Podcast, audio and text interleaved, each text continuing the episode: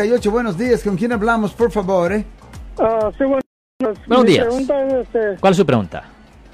hace una, me dieron un, una- un ticket porque iba a 20 millas arriba del límite Sí, señor. y es primer ticket nada más. Sí, ¿Qué señor. es lo que tengo que hacer? ¿Nomás ir a pagar o qué es lo que tengo que hacer? Ah, ¿Usted tiene licencia regular o licencia comercial? Regular. Regular, ok.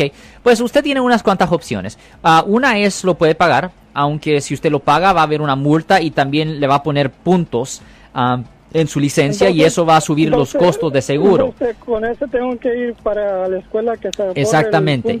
Iba a mencionar, si usted no ha tenido ningún citatorio en los últimos ah, 18 meses, usted puede calificar para hacer la escuela de conducir para que no le pongan el punto en su licencia. Definitivamente esa es una opción. La otra opción es que usted pudiera potencialmente pelear el caso. Si usted quisiera pelear el caso, simplemente fuera una cuestión de ir a la corte, entregar una declaración inicial de no culpable y pedir una fecha de juicio. Y en la fecha de juicio, el policía se tiene que presentar. Y si el policía no se presenta en la fecha de juicio, ahí termina la historia. No punto, no multa, no nada.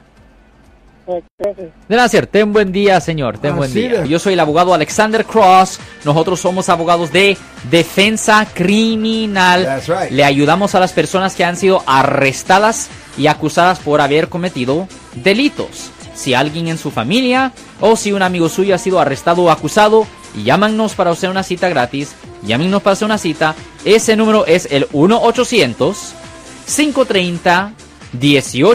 800 530 1800. Estamos aquí en toda la área de la Bahía.